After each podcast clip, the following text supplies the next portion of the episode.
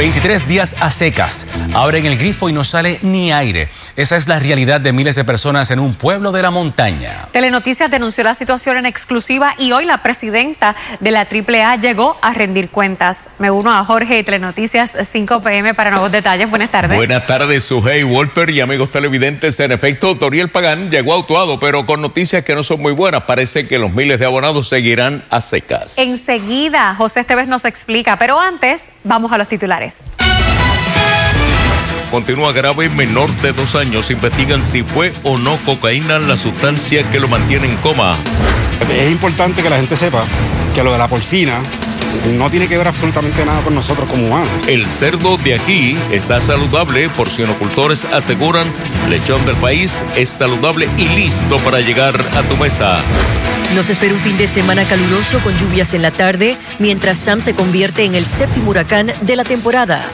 Muerte violenta, revelan acta de defunción de Chabela.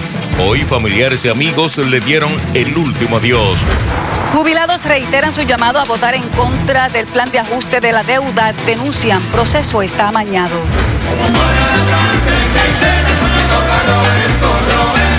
El señor y rey del bongo ha fallecido. La muerte de Roberto Roena impone luto en el mundo de la salsa.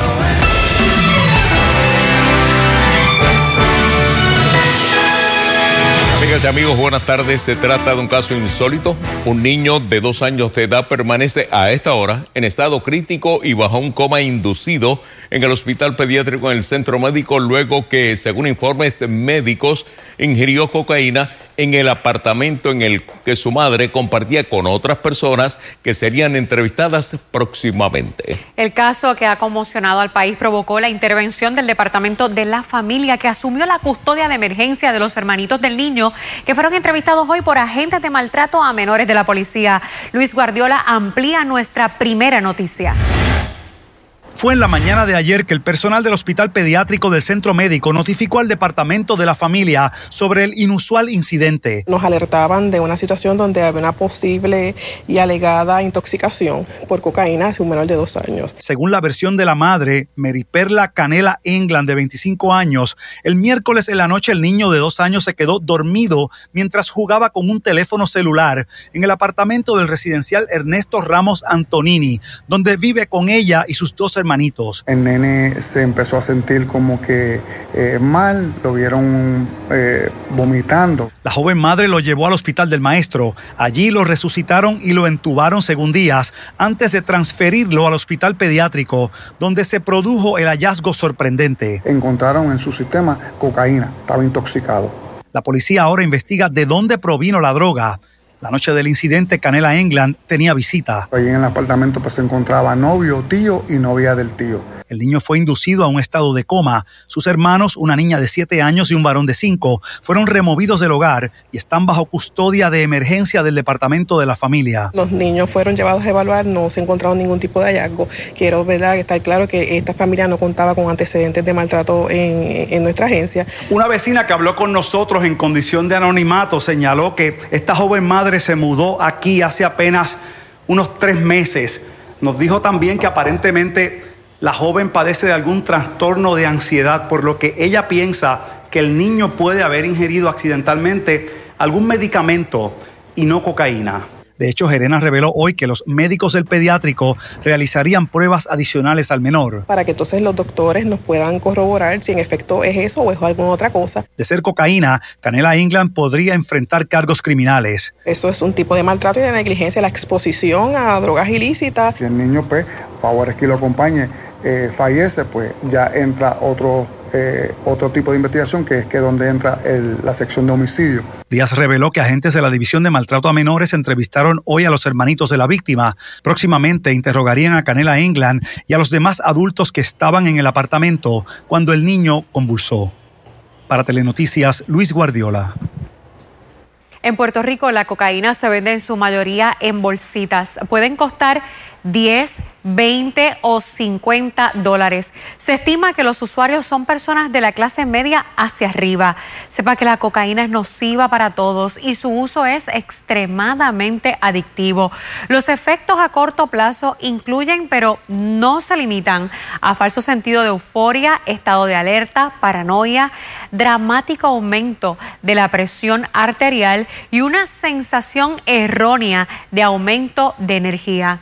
Los efectos a largo plazo son terribles. Si el usuario la inhala, padecerá de hemorragias nasales, severos problemas para tragar y poco a poco le destruirá el tabique nasal. Si la consume entonces vía oral. Ahí los daños a la boca son permanentes y dolorosos. Se desarrollan úlceras y hemorragias en todo el sistema digestivo que pudieran desembocar en problemas alimenticios como la anorexia. Cuando se utiliza entonces la cocaína de manera intravenosa, el riesgo de contagio de VIH aumenta dramáticamente. Se pudiera también contraer hepatitis y múltiples enfermedades y o hasta la muerte.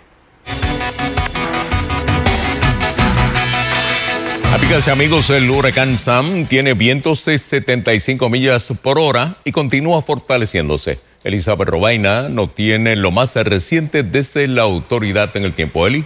Muchísimas gracias, George. Así es, tenemos el boletín actualizado de las 5 de la tarde de Sam y también tenemos una nueva tormenta subtropical Teresa en aguas del Atlántico. Así que iniciemos hablando de Teresa. Noten que está bien lejana en aguas abiertas del Atlántico, bien en, al norte. Y básicamente no va a estar afectando a tierra, que es la buena noticia. Noten que tiene vientos de 45 millas por hora. Está al norte de la isla de Bermuda, unas 155 millas. En cuanto al otro sistema, que son los remanentes de Odette, ya no tienen potencial ciclónico y estamos atentos a lo que tenemos al este del arco de las Antillas. Tenemos a Sam y tenemos una onda tropical que sale del continente africano durante el fin de semana con un potencial ciclónico a largo plazo de un 50%. Los modelos continúan indicando una tendencia a subir de forma anticipada. Pero Sam, vean ese boletín más actualizado, un sistema compacto que continúa fortaleciéndose. Ahora tiene vientos de 85 millas por hora sostenidos, movimiento de traslación al oeste a 12 millas por hora. Así que ya comienza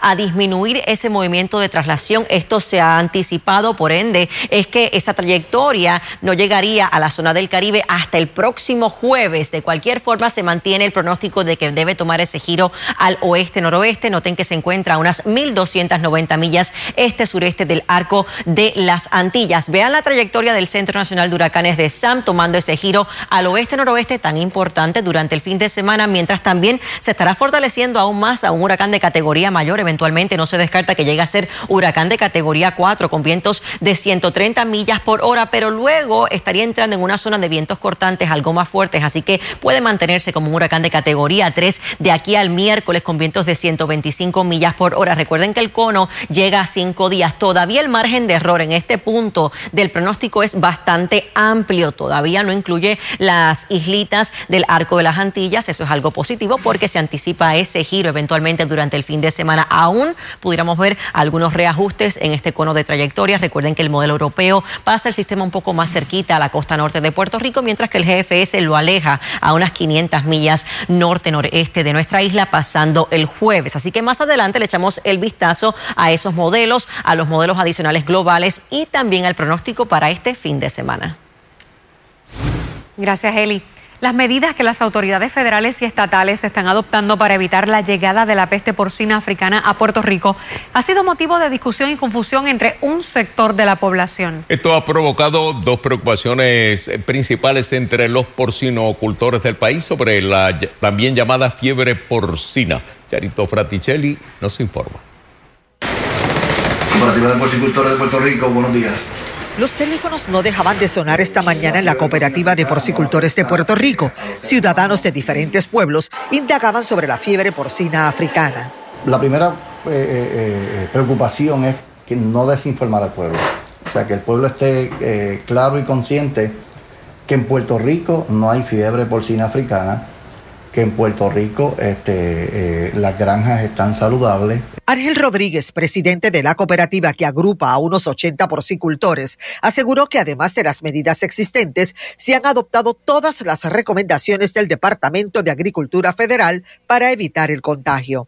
Entre ellas tenemos nuestras granjas trabajando de manera aislada, o sea, tipo burbuja. Nadie entra a la granja que no sea el dueño de la granja. Y es que el tránsito continuo entre la República Dominicana, donde se han detectado casos, y Puerto Rico, en algún momento pudiera abrir la puerta a la llegada de este virus. Aunque no afecta a los humanos, podemos ser portadores a través de la ropa o comida contaminada. Esos desperdicios de esa comida posiblemente contaminada puede infectar eh, en la isla cerdos salvajes puede infectar personas que posteriormente tengan contacto con granjas y finalmente se contamine entonces la producción de Puerto Rico. Si se contamina la producción de Puerto Rico, entonces la producción local nuestra eh, estaría en graves aprietos este, porque eso, el, 100%, eh, eh, el virus tiene un 100% de mortalidad. Esto sería devastador para una industria que genera el 4.6% de la carne de cerdo que se consume aquí. Las granjas nuestras no son granjas grandes como las que hay en los Estados Unidos. Estamos hablando que son granjas familiares. Si eso llegase a Puerto Rico, pues eh, entiendo que muchas personas nos afectaríamos con esto eh, a nivel de, la, de que perderíamos nuestros ingresos y posiblemente por varios años. No podremos mandar pasteles con carne de cerdo ni de, ni de otra cosa, pero seguiremos consumiendo lo que el país produce, que yo creo que es bueno. La página cibernética de la lechonera Los Amigos en Calley estaba abarrotada de comentarios. Nosotros hoy eh, hablamos sobre eso en nuestras redes sociales, eh, porque nosotros tenemos una página la cual enviamos comida a la diáspora, a la gente en Estados Unidos. Porque a través de lechontugo.com ellos hacían todas esas órdenes y se envían. Ayer ¿Qué van a hacer ahora? Ayer me llamaron del correo para indicarnos que esto ya no se podía seguir haciendo. Para Telenoticias, Charito Fraticelli.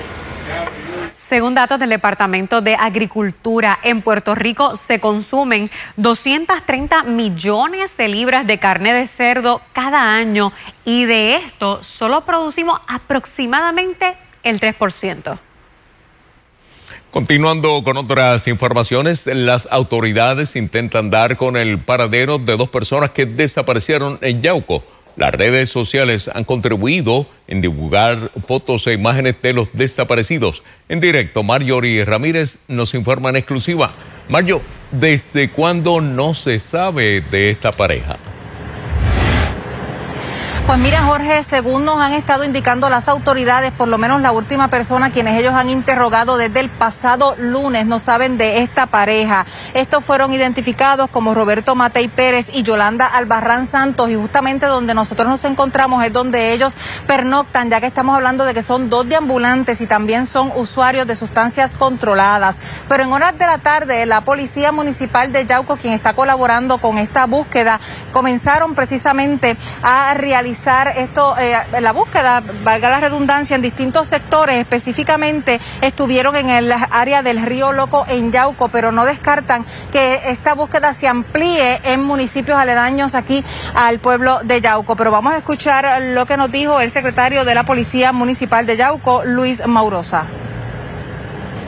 Eh, identificamos los lugares que ellos eh, deambulaban, visitamos unos domicilios en un barrio, también llegamos hasta aquí, llegamos hasta otro lugar que ellos tienen en, esta urbanización de, la parte posterior. Y hemos estado haciendo una búsqueda activa en el pueblo de Yauco sobre eh, estos dos jóvenes. ¿Qué le dicen? Porque ellas eran unas personas bastante conocidas aquí en el pueblo, por lo menos en esta área. Las personas le han dicho cuándo fue la última vez que los vieron, si los han visto por ahí. Eh, yo, yo los pude ver el sábado eh, al mediodía. hay personas que dicen que los vieron el lunes pero ya del martes en adelante no, no estuvieron, no lo estaban a la vista. Ellos normalmente se paraban en esta área y se podía ver, el ciudadano yaucano los conocía. Ellos acostumbran precisamente a pedir dinero en la luz que da justo donde ellos pernoctan, que es aquí en la carretera 127, intersección con la 128, frente a un restaurante de comida rápida que se encuentra aquí. Pero si usted tiene conocimiento de dónde están estas personas, puede llamar al 787-343-2020 o al número del cuartel de Yauco al 787-856. 2020. En la edición de la noche estaremos ampliando. Para Telenoticias les informo Marjorie Ramírez. Gracias, Marjorie. Y hoy Lares despidió a la estilista que murió en Colombia mientras se realizaba una cirugía estética. Durante los actos fúnebres se revelaron las causas que le provocaron la muerte a Chabela y detalles del avance de la investigación en Colombia. María del Carmen González informa. El acta de defunción de María Isabel Rosado, mejor conocida como Chabela, indica que su muerte fue una violenta. Durante la ceremonia de despedida de la estilista que murió en Colombia, Charlie Delgado, quien fue el portavoz de la familia, nos dio los detalles de lo que le provocó la muerte a quien fuera su amiga desde la niñez. La autopsia que se llevó a cabo pues determinó que aparentemente pues, hubo un malpractice, se lastimó un órgano vital y de ahí pues ella fallece aparentemente en el quirófano Así que ha sido una situación bien difícil y volvemos, está siendo investigada por la Fiscalía en Colombia. Supimos también que el médico que la operó se encuentra en prisión y que la Fiscalía realiza las investigaciones del caso. Sí sé que hay una investigación en curso, eh, hay fiscales que han estado trabajando el caso. Al parecer, esa clínica en Colombia era muy famosa aquí en Lares y muchas personas se habían hecho cirugías allí. Así lo confirmó el alcalde del pueblo, quien también nos dijo que estará muy pendiente a la investigación que se realice en Colombia. No tan solo decenas de lareños, tengo entendido que cientos de puertorriqueños visitaban dicha área. Como Chabela era tan querida en el pueblo de Lares, la comitiva fúnebre decidió dar un recorrido por distintos lugares donde la conocían. También se detuvieron frente a su salón de belleza. Yo digo que qué bueno que se ha podido cubrir por los medios de comunicación esta situación para que cobremos todos conciencia de que pues eh, cuando damos paso en esta dirección que ella Chabela dio, pues lo hagamos consciente de dónde acudimos a recibir estos servicios. Para Telenoticias, María del Carmen González.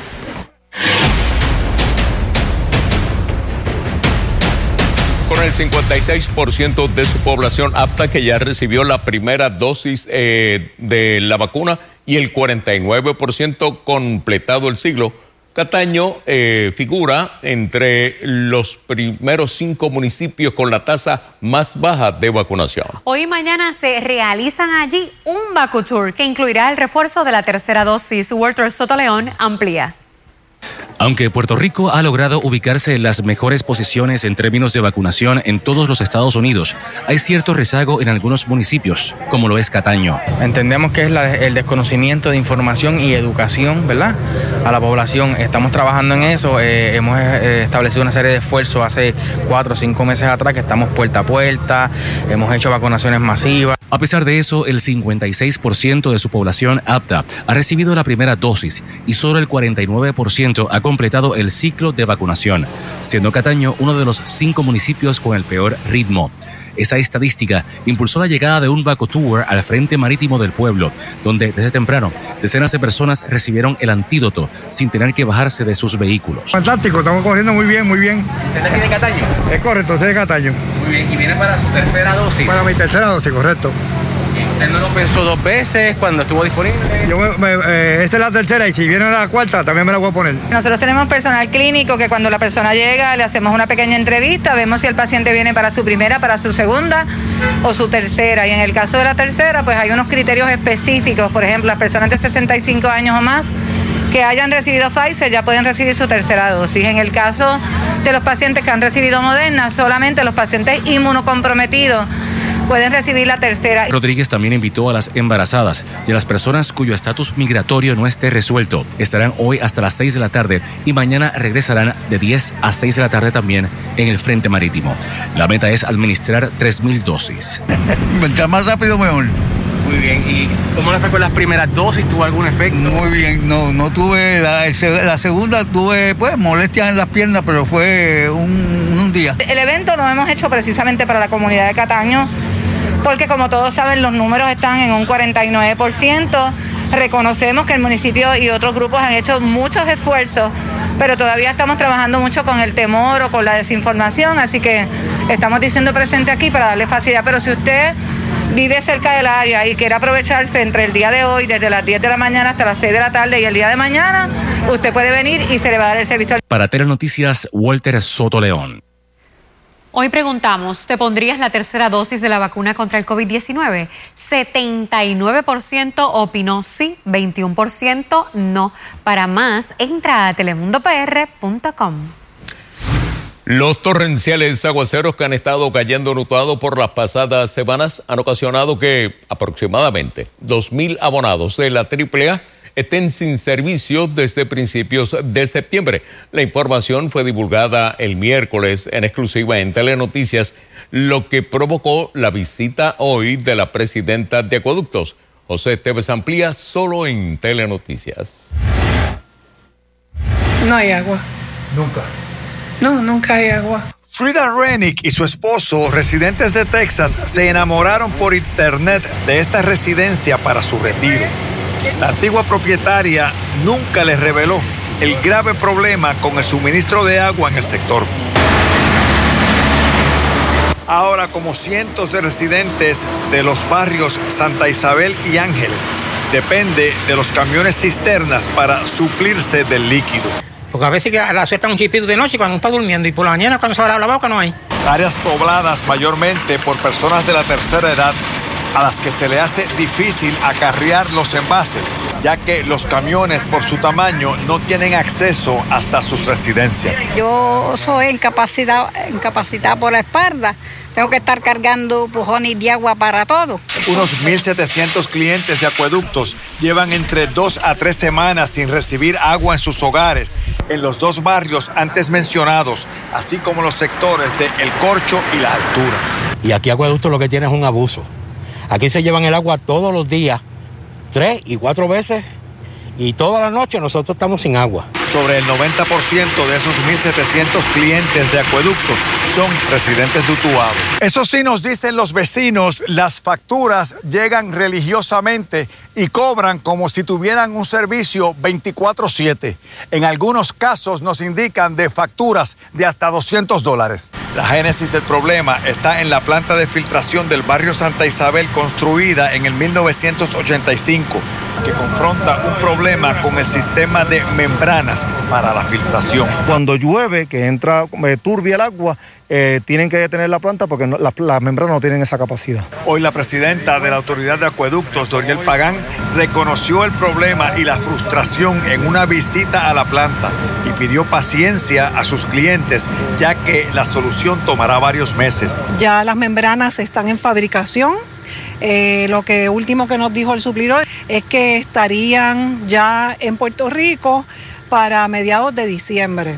Paciencia que los vecinos del sector parece perdieron hace tiempo. Cuando yo lo vea, yo le digo que se lo creo. Lleva mucho tiempo, muchos años, engañando a, a- a la comunidad. Para Telenoticias, José Esteves.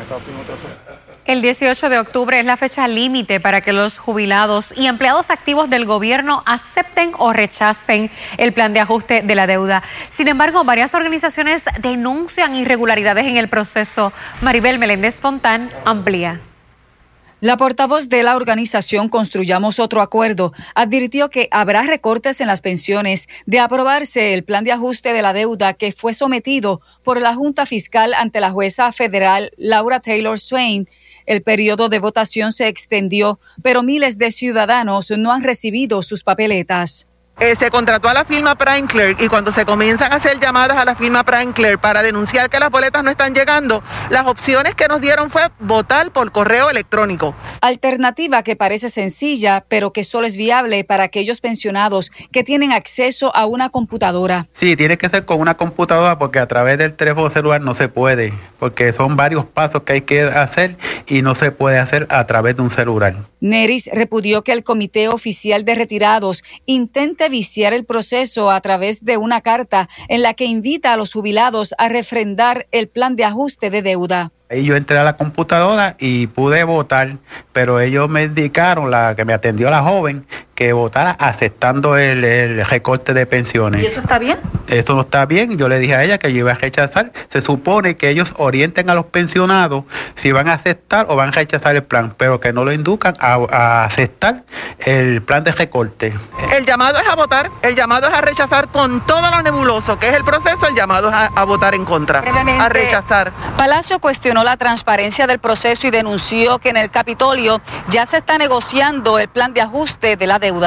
Ellos indicaron que ellos en ningún momento van a permitir recortes de pensiones. Y Estoy hablando de Cámara y Senado. Y el señor gobernador, que fue el que firmó eh, el proyecto 120, que se creó la ley 7 de un retiro digno. ¿Y usted confía en la palabra de ellos? Bueno, este, ellos tienen un compromiso. De prevalecer el no, la Junta Fiscal tendría que presentar otro plan de ajuste ante la Corte de Quiebras. Para Telenoticias, Maribel Meléndez Fontán.